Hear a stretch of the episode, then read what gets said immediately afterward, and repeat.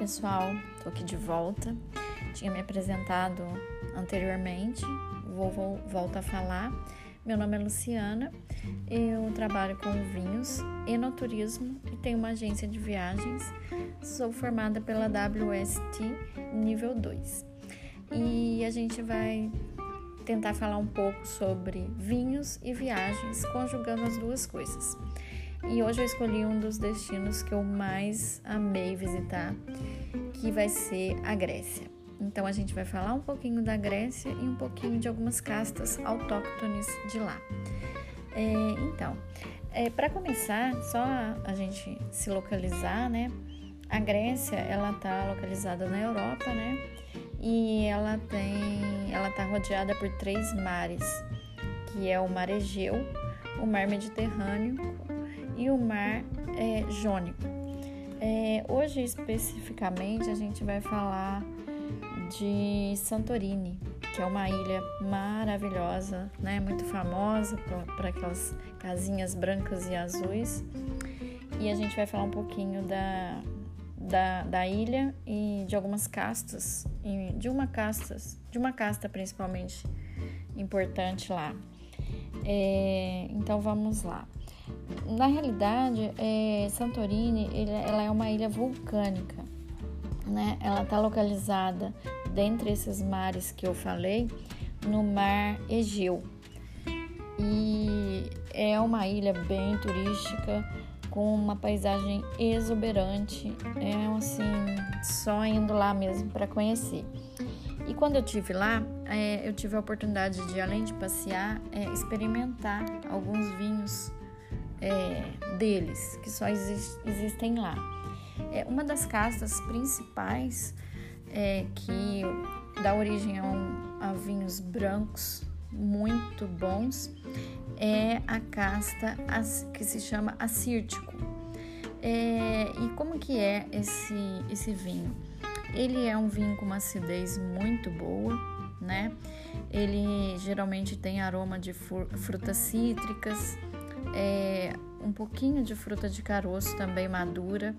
E é um vinho muito equilibrado, tem uma acidez muito boa e que se dá muito bem com as comidas regionais da Grécia. É, em especial, assim, eu gostei demais de. Lógico que esse vinho, essa uva, é um vinho fresco, um vinho versátil, você pode tomar ele sozinho, sem nada, que vai ser bom, até porque a época de visitar a Grécia é no verão, né? Geralmente de maio a outubro. Em outras épocas, a Grécia fica até, vamos dizer assim, fechada. E a gente teve lá justamente em setembro, que é uma época, uma das melhores épocas para visitar a ilha, porque não está tão cheio como é julho e agosto, não está tão quente também como é julho e agosto, e a ilha não está tão lotada. Então dá para ter um custo-benefício muito bom da viagem. É, mas esse vinho, assim, se dá muito bem com a salada grega. É, que justamente por, por a gente estar tá num lugar fresco, verão, nada melhor do que comer pratos leves. Então, a salada grega, que geralmente é aqui, o tomate, o pepino e o queijo feta, perfeito. É, um outro prato também que lá é super famoso, que é a moussaka, que vamos dizer assim, é mais ou menos como se fosse uma é, lasanha de berinjela, mas não é. Tem outras coisas também nos ingredientes, é um prato assim muito legal. E assim, essa uva é uma uva muito é, muito especial. Então assim, quando forem visitar a Grécia, não deixe de visitar é, um, de provar mesmo ah, os vinhos de lá. É, uma outra dica que eu passaria seria também às vezes faz, é, conjugar, porque dá tempo de fazer um passeio em uma das vinícolas de lá, que também é muito lindo, porque se eu não me engano é Santo Wines. É uma vinícola que você vai, faz a reserva antes e aí você tem uma degustação. Tem vários tipos né, de degustação. E no final, o grande finale é o pôr do sol, que lá em Santorini, em qualquer lugar que você tá, é espetacular. Mas em especial para quem gosta de vinhos, essa, esse passeio é espetacular.